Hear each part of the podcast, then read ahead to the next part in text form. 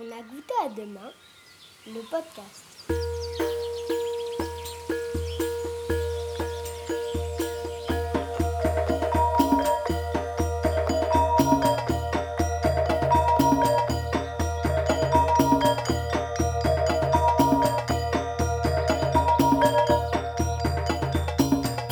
Une émission proposée par le court-circuit.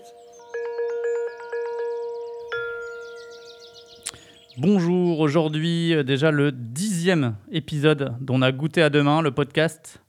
Nous sommes le 17 décembre 2021, fin d'année, euh, fin d'année une nouvelle fois assez particulière. euh, on se souhaite d'avance d'en vivre une un peu plus simple l'année prochaine.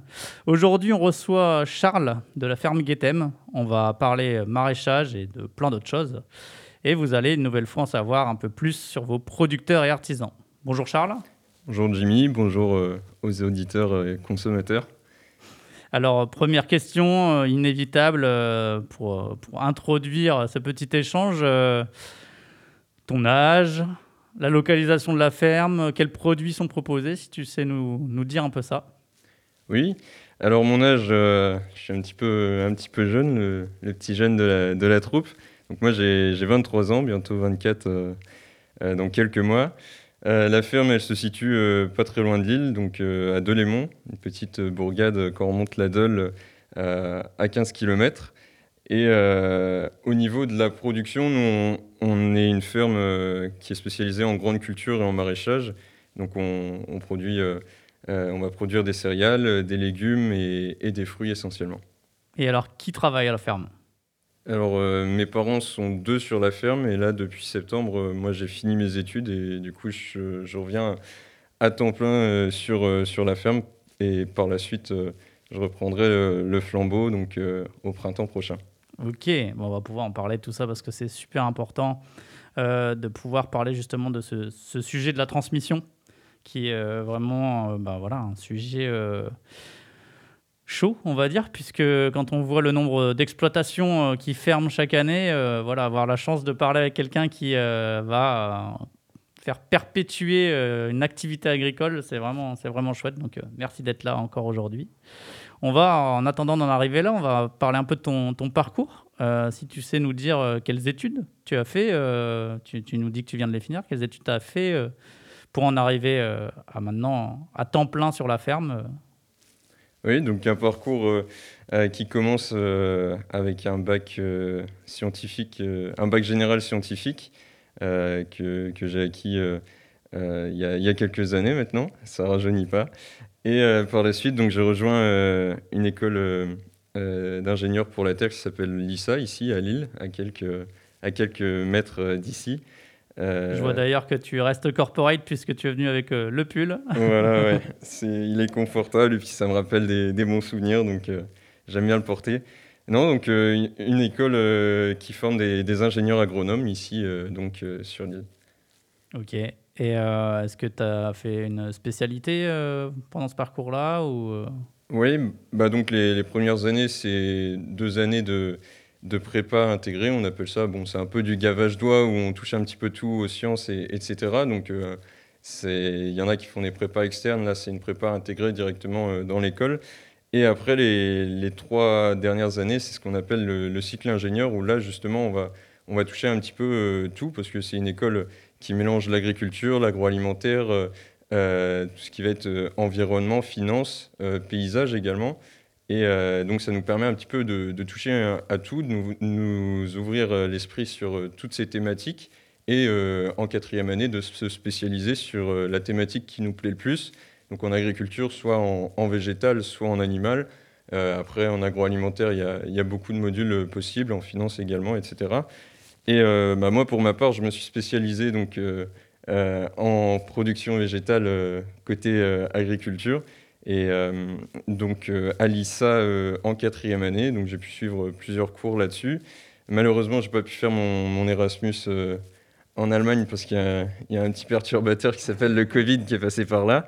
Et par la suite, après, j'ai rejoint, je me suis spécialisé dans, les semences.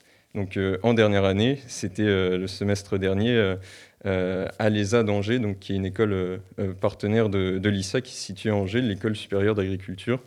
Et bah, j'en garde de, très bons souvenirs. Et pendant cette année, j'ai aussi fait une, alternance donc dans une entreprise semencière donc pendant, pendant une année. Ok.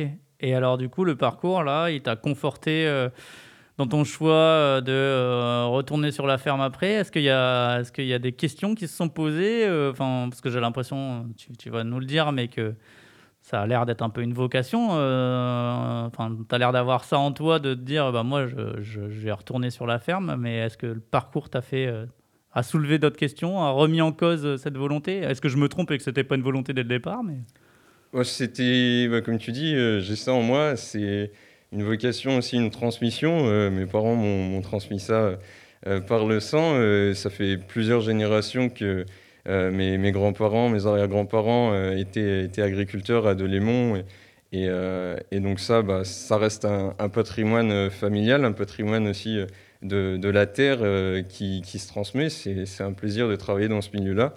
Donc euh, bah, je suis un peu né dans, les choux, dans les légumes. Euh, les choux, c'est le cas de le dire parce que mes parents avant euh, ont commencé dans, dans, la production de choux.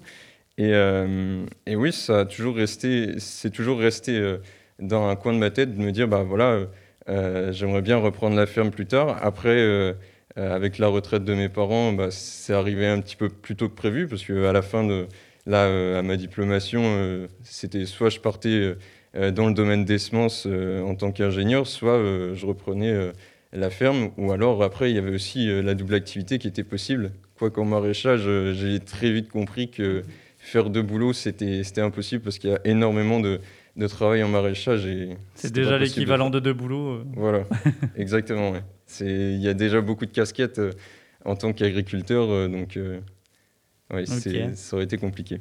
Donc, tu as quand même été confronté à ce choix de euh, est-ce que continuer un peu dans, dans la semence ou de, de, reprendre, de reprendre la ferme, mais a priori, tu n'as pas hésité. quoi. Bah, euh, ouais, le choix, c'est vite fait, oui. Exactement.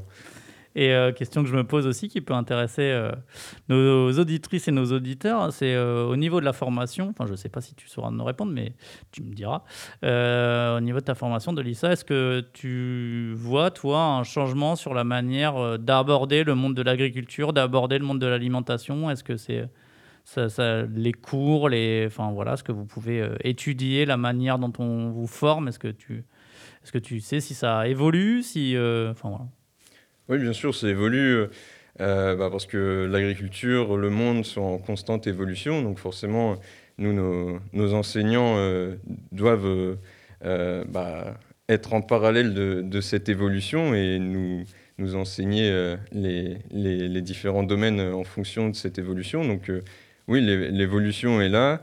là, on peut parler des sujets environnementaux, climatiques, etc. Le bien-être animal aussi. Euh, donc c'est des sujets d'actualité où nos enseignants bah, travaillent euh, beaucoup en, extérieur, parce que pour beaucoup, ils sont chercheurs euh, au-delà de leur, métier d'enseignant. Et c'est ça aussi la force de, cette école, c'est qu'ils sont vraiment à fond dans, leur domaine. Ils sont hyper sympas, hyper pédagogues, et ils nous accompagnent vraiment pour, pour qu'on réussisse. Et c'est vrai que c'est... Enfin, moi, je, trouve que c'est une super, super école, et, j'en suis très content d'être passé par là. ma question était pas anodine, c'était un peu pour, euh, c'est un peu l'idée aussi de ce podcast de caster, de potentiellement casser un peu certains clichés comme quoi euh, le monde de l'agriculture peut rester un peu ancré dans des anciennes visions et voilà de montrer. Enfin, je trouvais ça, c'est pour ça que je te posais cette question intéressante de souligner que, bah, en fait, non, ça suit les évolutions et que c'est ouvert. Enfin, tu le dis, a priori ouvert à tous les sujets. on peut tout aborder quoi. Dans ta formation, tu dis que ce soit le changement climatique, le bien-être animal. Oui, tout à fait. Après, euh, il y a eu peut-être un changement parce que moi, mes parents, quand, ils ont fait leurs études agricoles, euh, on n'était pas dans, la même génération, on n'était pas dans le même contexte. Et à l'époque, euh, bah, c'était fin des années 70, début des années 80, on sortait un peu des 30 glorieuses. Il y avait eu le baby boom et tout ça, donc ils étaient à l'école et leur enseignant leur disait bon, ok, euh, maintenant, vous allez euh, produire, euh, nourrir la France et le monde, parce que bah, voilà, on commence à, rentrer dans ce qu'on appelle la mondialisation à l'époque. Et bah, voilà, faut nourrir le monde à, vos côtés, vous avez quoi? Vous avez les nouvelles machines, les nouveaux tracteurs. vous avez tout ce qui va être produits phytosanitaires, donc on vise la production. tout ce qui va être engrais chimiques, etc. Donc tout ça, ça va être vos alliés. vous visez produire, vous visez la production, le reste après, on s'en préoccupe pas. Et bah, on le voit, là, c'était il y a 40 ans. Forcément, aujourd'hui, les enjeux sont plus les mêmes on va plus avoir le même, le même discours qu'à l'époque. Aujourd'hui, euh, forcément, un discours comme ça, c'est quand même affolant. Euh, on peut plus, on peut plus, euh, on peut plus rester là-dessus sans sans s'alerter. Merci beaucoup. Et donc, on va revenir sur donc, ta future installation à temps plein et donc cette reprise en même temps. Euh, comment toi tu t'abordes ça euh, Est-ce que tu abordes ça de manière sereine euh, Est-ce qu'il y a des enjeux Est-ce que ça t'inquiète bah, Serein, forcément, oui et non, parce que voilà, c'est, ça reste une, une entreprise. Il y, a, beaucoup de boulot à, y attribuer. En plus, si j'ai la volonté de développer des, projets, bah, c'est encore voilà encore plus de boulot. Donc, euh, non, il faut s'y préparer. Après, forcément, il euh, faut, se tester. Donc, euh, moi, ça fait des années que je suis sur la ferme. J'ai toujours aidé mes parents. Pendant les vacances ou, ou autres. Donc bah, voilà, je, sais le, le, quotidien qu'ils vivent. je sais aussi bah, voilà, les connaissances agricoles, etc. Euh, mais, à côté de ça, bah après, il y a la gestion, etc. Tout ça, il euh, faut, le préparer. Et euh, tout ça, oui, il faut, ça reste, reste le, gros morceau. Et forcément, une première année, ça va être très formateur pour ma part. Oui. Pour je suppose qu'ils seront dans un coin, ils seront toujours là. Oui, voilà, ils seront toujours là pour, pour m'épauler et je les remercie pour, pour ça d'avance. Et euh, bah, c'est la question que j'aime bien poser, mais à mon avis, j'ai déjà ma réponse. J'aime bien demander un peu qui sont les, les, personnes clés, les personnes ressources dans, dans le fait que bah, voilà, ça, ça, ça tourne sur une exploitation. J'ai envie de dire qu'a priori, toi, c'est tes parents ou il y en a d'autres aussi euh, non. Ça peut être des proches, ça peut être. Qu'est-ce qui fait que. Ouais, voilà, tu vas te sentir bien, toi, dans ton métier euh? bah, Essentiellement mes parents, la famille, ma copine voilà, c'est tout un cercle vertueux. Après, les voisins, les amis, euh, euh, beaucoup d'amis du, monde agricole, donc euh, on échange, on partage, on se conseille aussi. Et c'est ça aussi qui, qui, fait la force bah, de tout cet écosystème, on va dire, agricole. L'entraide, quoi. L'entraide, ouais, exactement. C'est le mot que je cherchais. Avec plaisir. Et euh, ça, c'est vraiment une. Toi, c'est une valeur qui te parle, ça, euh, l'entraide. Euh, c'est quelque chose qui se, qui se transmet, peut-être aussi, je pense, ça, pour le coup. Oui, oui, oui, tout à fait. C'est tes parents. Enfin, je reviens là-dessus, mais du coup, est-ce que vous êtes un petit peu. Enfin, comment ça s'est passé cette histoire de, de, transmission? Est-ce qu'ils savent un peu, toi, les projets que tu as envie de mener? Parce que si je, si je suis bien, toi, tu as envie d'amener un peu des, nouveaux projets aussi. Je pense que c'est d'ailleurs comme ça que qu'une transmission peut bien se passer aussi, c'est d'amener aussi sa, sa, touche, quoi. Euh, comment ils euh, comment voient ça? Parce que je me dis que voilà, quand ça fait des années que on tient son exploitation, qu'elle fonctionne bien, euh, se dire tiens, il y a le fils qui arrive, qui va lui faire des nouvelles choses. Est-ce que ta carte blanche Est-ce que quand même ils auront un petit regard dessus euh? C'est pareil, c'est un petit peu des deux. Donc euh, forcément qu'il y a de l'accompagnement, on en a parlé, on en parle encore là parce que c'est toujours euh, dans les doses. Et, et oui, il y a, l'accompagnement. Après, voilà, eux, ce qu'ils ont monté, ben, moi, je les remercie pour ça et je vais forcément perdurer tout ce qu'ils ont. ils ont enfin, ça, fait 40 ans d'activité. Ils ont eu de enfin, ils ont dépensé beaucoup là-dedans, ils ont travaillé beaucoup là-dedans et, et forcément que faut, faut, continuer ça, perdurer ça.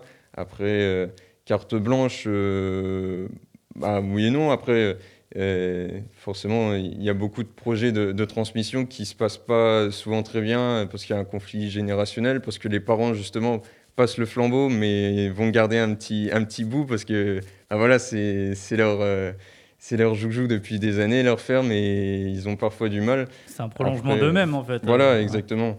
Et non, après, mes parents ne me brident pas sur, euh, sur les projets euh, que, que, je veux mener par la suite. Et après, bah, ils seront toujours là derrière moi pour, pour m'accompagner. Encore une fois, je les remercie là-dessus. D'ailleurs, on les a pas cités, mais on passe le bonjour du coup à Chantal et Emmanuel, qui je suis sûr écouteront ce podcast. euh, on va passer à une autre question qui est sur, sur le quotidien. Alors, tu, comme tu l'as dit, tu, le connais déjà, puisque tu as, souvent été présent à la ferme, même encore pendant les études. Puis bon, bah là, tu vas l'être beaucoup plus. Euh, Est-ce que, peut-être tu pourrais me répondre, bon, ça n'existe pas trop, mais euh, est-ce que tu peux, toujours pour reconnecter un petit peu tout le monde euh, ben, à votre quotidien, à ce que ça demande d'être euh, maraîcher, nous, décrire un petit peu une, saison type, savoir un petit peu comment ça se passe, quelles, quelles sont les grosses étapes de, de, ce qu'il y a à faire au champ, ou est-ce que vraiment c'est tellement de choses différentes qu'il n'y a pas vraiment de saison type, ça n'existe pas? Est-ce que euh, je dirais, il n'y a, pas de, a pas de saison type, il n'y a même pas de journée type, parce que ce qui va, ce qui va influencer énormément le, métier d'agriculteur, c'est avant tout la météo. Donc forcément, bah, on l'a vu cette année, hein, il pleut tout le temps, il fait mauvais, il fait froid. Euh, donc il euh, bah, faut, faut s'adapter constamment, chaque jour. Forcément qu'il faut planifier auparavant ses activités mais il arrive qu'il y ait des journées où bah, ce qu'on avait prévu, euh, on ne peut pas forcément le faire parce qu'il n'y a plus, parce qu'il fait froid, euh, parce qu'il gèle ou, autre. Et euh, non, bah, des, des, saisons types en maraîchage, forcément, il faut respecter le, le cycle de, chaque plante. Donc il y a, y, y a, des saisons où on aura beaucoup, beaucoup de boulot, donc, notamment le printemps, l'été et le début de l'automne. Et après, il y aura des saisons un petit peu plus calmes, donc l'hiver notamment et, euh, et la fin de l'automne. Donc euh, non, euh, il y a beaucoup, énormément de, boulot. au plus on va produire d'espèces différentes, au plus les, les, cycles, les saisons et, et le travail vont, vont, être différents et cumulés. Donc, Surtout que vous, vous avez quand même une belle diversité de, produits. Oui, voilà, il y a, euh, je ne les ai pas comptés, mais il y a à peu près une, cinquantaine d'espèces euh, différentes. Donc, euh, oui, ça représente du boulot. Mais après, c'est ce qu'on aime aussi, se challenger aussi à, produire beaucoup de choses. C'est intéressant. Et après, bah, voilà, accompagner tous ces produits et, voir qu'après, ils se retrouvent dans l'assiette des consommateurs. C'est bah, ce qui nous fait plaisir avant tout. Ouais, je me doutais un petit peu que bon, j'ai déjà eu d'autres euh, maraîchers au micro. Effectivement, la journée type euh, n'a pas l'air d'exister. Mais euh, du coup, je la poserai autrement cette question. C'est est-ce que toi, il y a un moment de l'année que tu préfères à la ferme? Ou une activité que tu préfères, un truc qui t'éclate quoi? Bah, Le moment de l'année, bah, c'est l'été. Il, il, fait bon et puis on a des, longues journées, donc on peut profiter un maximum. On peut être un petit peu partout et notamment dans les serres, bah, c'est le plein boom tous les fruits et, légumes euh, bah, sont en, pleine, saison euh, de, récolte. Donc euh, on, voit un petit peu, de tout. On, est sollicité partout pour, bah, pour tout cueillir, pour tout récolter. Et moi, c'est ce que je préfère, c'est ce moment-là. On fait peut-être des grosses journées, mais c'est un, un, vrai plaisir. Quoi. Et est-ce qu'il y a l'inverse dans le quotidien ou pareil, un temps de la, saison, d'une saison où là, euh, bon, c'est dur. faut le faire, mais c'est dur. Tu, tu, citerais quoi tu... Bah, ça va être euh, plus la période euh, automnale où là, on, se retrouve dans les arrachages de pommes de terre. Donc, on l'a vu ces dernières années, parfois en conditions difficiles, parce qu'il recommence à, à pleuvoir en excès. Donc, c'est difficile d'accéder aux champs. c'est la bouillasse partout. Il y a y a des pièces des machines, euh, forcément, avec, euh, avec euh, la force qu'on leur demande qui, qui cassent. Après, les semis de blé, parfois, dans, dans les conditions, bah, pareil, toujours liées à la météo, qui peuvent être difficiles. Donc, bah, ça, on, on, dépend de la météo, je le répète, mais, mais c'est vrai, et parfois, ça peut être, ça peut être compliqué. Encore, nous, on n'a pas des terres trop argileuses, trop lourdes. Donc euh, ça, serait suivi, on peut euh, accéder aux champs euh, assez rapidement, on va dire, alors que je compatis à des voisins qui sont peut-être dans des terres plus argileuses, plus lourdes, où des années, leurs patates au mois de janvier sont encore dans les buts et ils ne peuvent pas y retourner, ou alors ils sont en retard pour semer les blés ou, ou pour d'autres activités. L'hiver, ouais, c'est vraiment la pure des saisons. On est content quand il neige et tout ça, tout est blanc et que tout est fini et, et qu'on a, qu'on a semé le blé, qu'on a tout récolté, que tout est stocké dans les bâtiments, même au niveau des carottes, et, etc. Et ouais, non, c'est la saison la plus compliquée, ouais, c'est clair. Donc ce que je retiens, ça revient pas mal dans ce que tu dis, c'est euh, ne pas oublier que ouais, la météo, mine de rien, vous demande de vous adapter tout le temps et peut à la fois euh, être un allié comme euh, un ennemi. Quoi. Il y a... Oui, exactement. Bon, on l'a vu cette année. On, a été, on a été un petit peu surpris au mois d'avril. On, bah, on l'a vu. Hein, si on regardait les infos, je passe le, bonjour et le soutien à nos, viticulteurs français qui, et arboriculteurs aussi, euh, euh, qui, ont, qui ont connu des épisodes de gel euh, très forts là, au mois d'avril. C'était compliqué pour eux, un stress permanent, parce qu'ils pouvaient tout perdre juste sur, sur l'espace de, quelques jours. Donc c'était compliqué. Pour nous, ça nous a surpris aussi. On s'est tapé du, du, moins 5 au mois d'avril. Bah, ça fait longtemps que c'était pu arriver. Donc nous, ça nous a un petit peu tapé dans, les premières, euh, euh, premiers légumes fruits qu'on avait implantés euh, dans les serres. Bon, après, voilà, on rebondit face à ça. Mais c'est vrai que cette année, ça a été difficile. la pression mildiou sur les pommes de terre, sur les tomates, beaucoup, beaucoup de jardiniers amateurs ou beaucoup d'agriculteurs ont perdu leur, leur production en tomates ou en patates cette année. Bon, nous, on a réussi à, contenir ça. Ça a été sous les serres. bah voilà, on a des variétés qui ont, qui ont résisté. Et après, euh, voilà, euh, euh, récolter aussi, des légumes fruits qui ont besoin de soleil. Cette année, on n'a pas eu de soleil, donc les tomates, les melons, etc., c'était difficile. Mais j'en tire des leçons de ça. Je me dis, bon, bah voilà, c'était un petit peu l'année test avant l'installation, donc ça permet de voir aussi les limites de, de chaque production. Et bah, c'est c'est pas c'est pas un échec euh, c'est on apprend de ça et puis non c'était c'était quand même euh, très formateur de toute façon euh, la nature il faut faire avec elle et elle apporte tellement de belles choses que elle nous en apprend elle nous en apprend beaucoup aussi enfin c'est ce que c'est ce que tu dis tout quoi. Fait, tout à fait on va passer au court-circuit, parce qu'on va quand même parler un petit peu du court-circuit dans ce podcast. Qu'est-ce qui a fait Alors, c'est plutôt tes parents à la base qui, forcément, on commence avec le court-circuit, même si tu étais déjà un petit peu derrière, si je, me souviens bien. Qu'est-ce qui a fait que vous avez décidé de vous lancer avec le court-circuit euh, Il y, a, eu un besoin, ou peut-être d'ailleurs que c'est peut-être Maxence qui est venu, vous, qui chez nous est en charge des producteurs et artisans, qui est venu vous solliciter? Est-ce que tu, te souviens de l'histoire?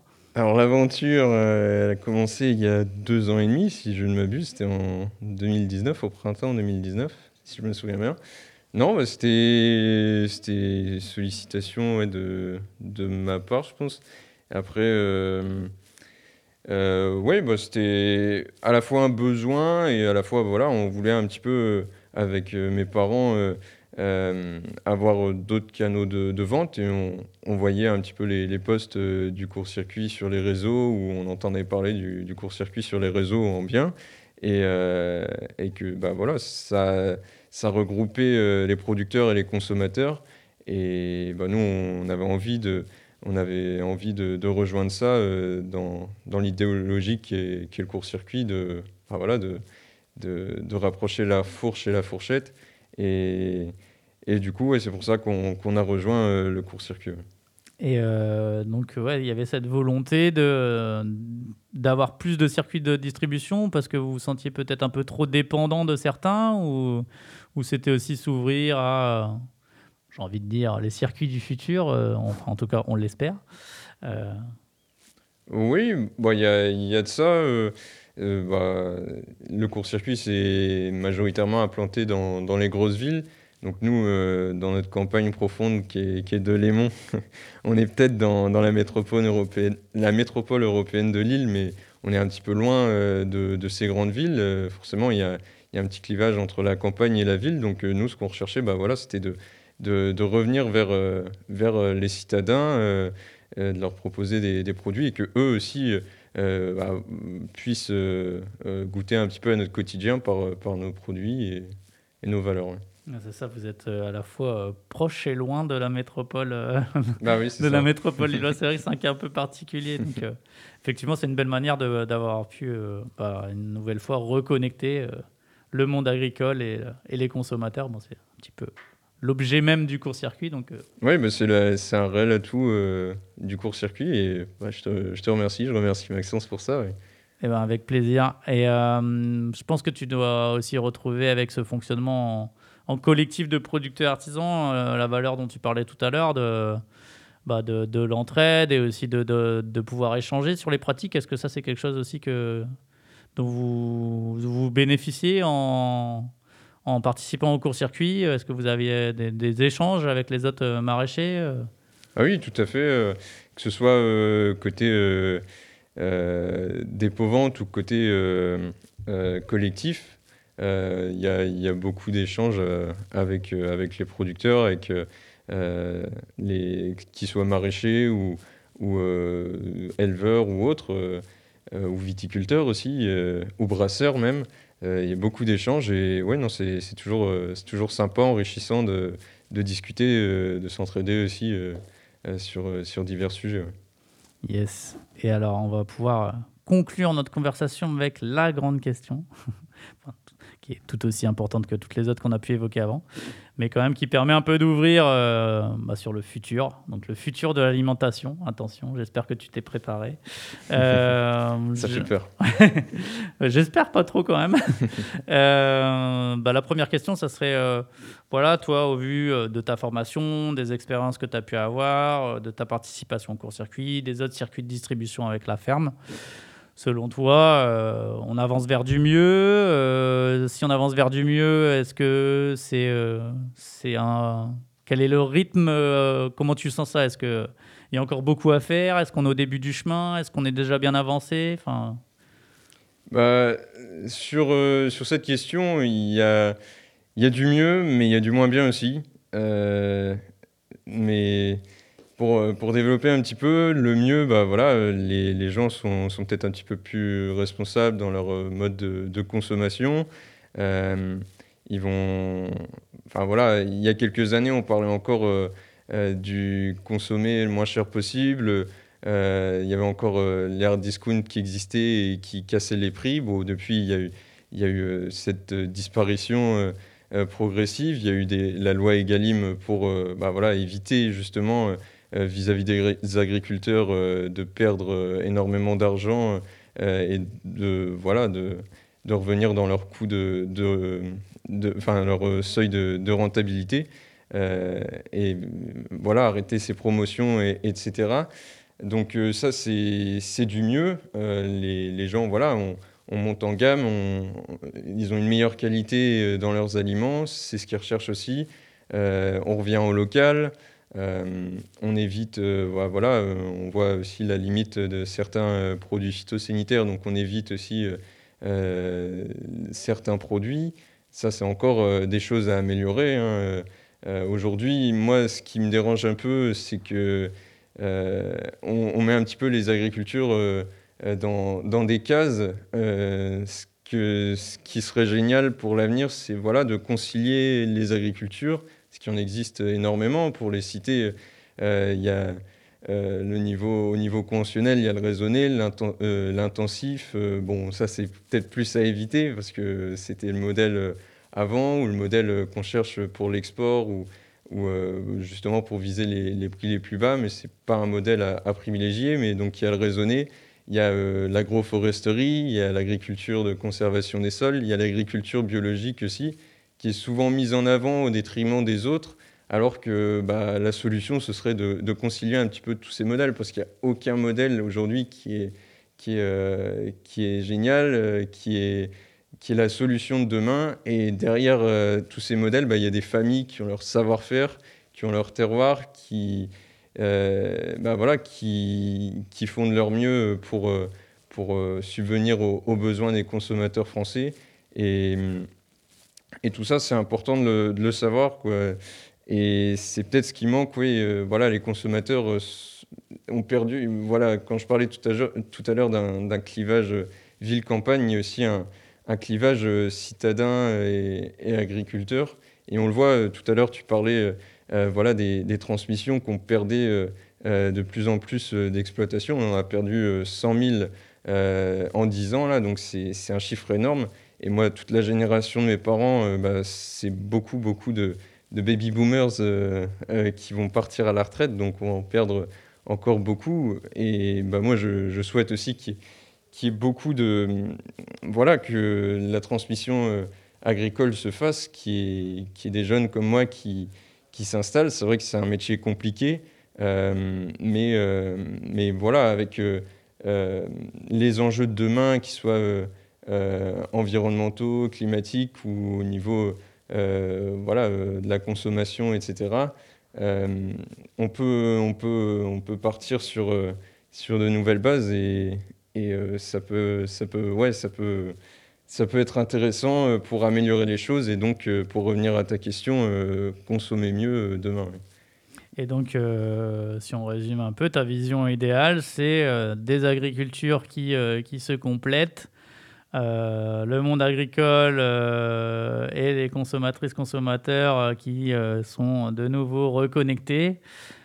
Et voilà, en, gros, qu'on soit ensemble, j'ai envie de dire, il y, a, de ça en fait, non? Il y, a un vrai projet de société derrière tout ça. Enfin, nous, on dit toujours, je dis ça parce que nous, on dit toujours que derrière l'alimentation, l'agriculture, au final, c'est un sujet très politique dans le sens noble du terme, c'est-à-dire qu'on, en fait, on, s'attaque à tout. On s'attaque, euh, voilà, à la fait que, à l'économie, au fait euh, de faire vivre les producteurs et artisans, puisque si on veut pas qu'ils disparaissent, ben, certainement déjà faire en sorte qu'ils puissent vivre de leur métier. à la préservation de savoir-faire, tu l'as dit, euh, à la mise en avant de, la richesse de, notre patrimoine, enfin voilà, la préservation de l'environnement, c'est vraiment un, pour moi, c'est, vraiment ça aussi qui permet de, s'éclater à, travailler dans ce milieu-là, c'est qu'en fait, on touche à, tout. Et donc, euh, voilà, il y a une sorte j'ai envie de dire peut-être de projet de société, de mieux vivre ensemble, non? On pourrait, on pourrait presque aller jusque-là, quoi. Oui, tout à fait. Et qu'on ait une, réelle transparence euh, sur, euh, bah, voilà, sur l'agriculture pour rassurer aussi les, les, consommateurs qui parfois peuvent être sceptiques sur les façons de faire, sur euh, bah voilà, les, types de produits, etc. Parce que quand je dis aussi qu'il y a un clivage, aujourd'hui, euh, on peut faire un micro-trottoir euh, si on emmène nos micros qui sont ici. Mais si on parle de l'agriculture aux, gens de Lille, par exemple, ils vont nous dire bah oui, ça va se résumer à l'amour et dans le pré, les manifestations des agriculteurs et le salon de l'agriculture qui se tient au, mois de, février à Paris. Alors que c'est plus que ça. C'est bah voilà, avant tout des individus euh, des, hommes et des femmes qui, travaillent dans un milieu qui est très riche, qui est, euh, enfin, où, le savoir, les connaissances sont, énormes. Euh, c'est voilà, des, des, terroirs, des, des, productions.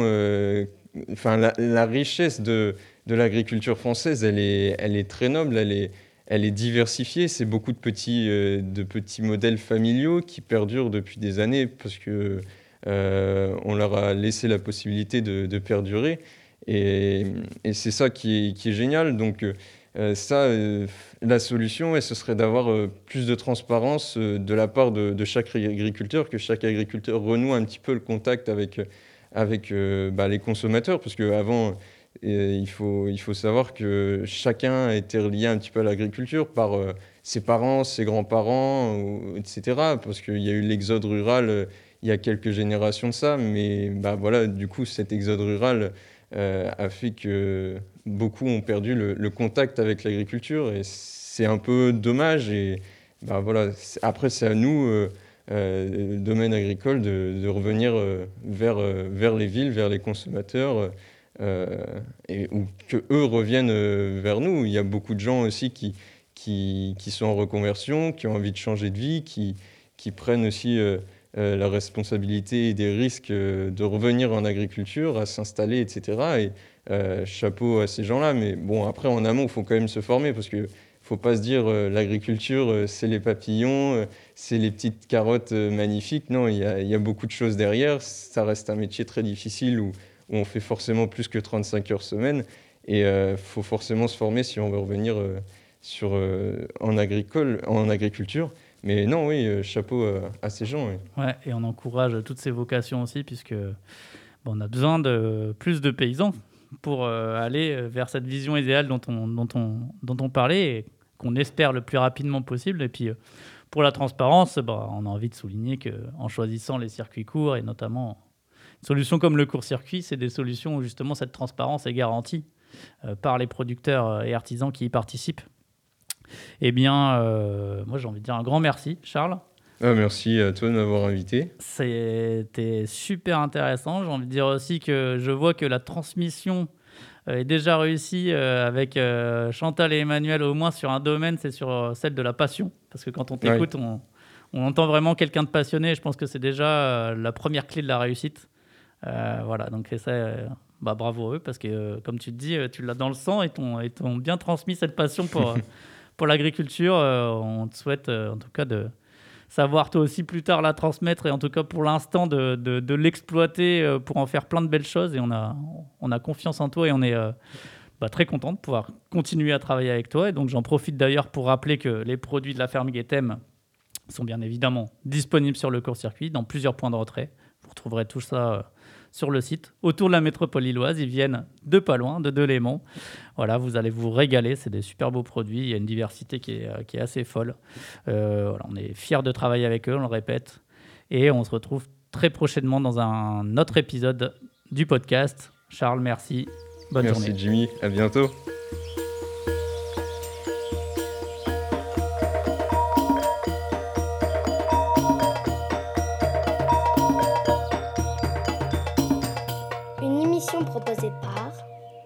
Court-circuit.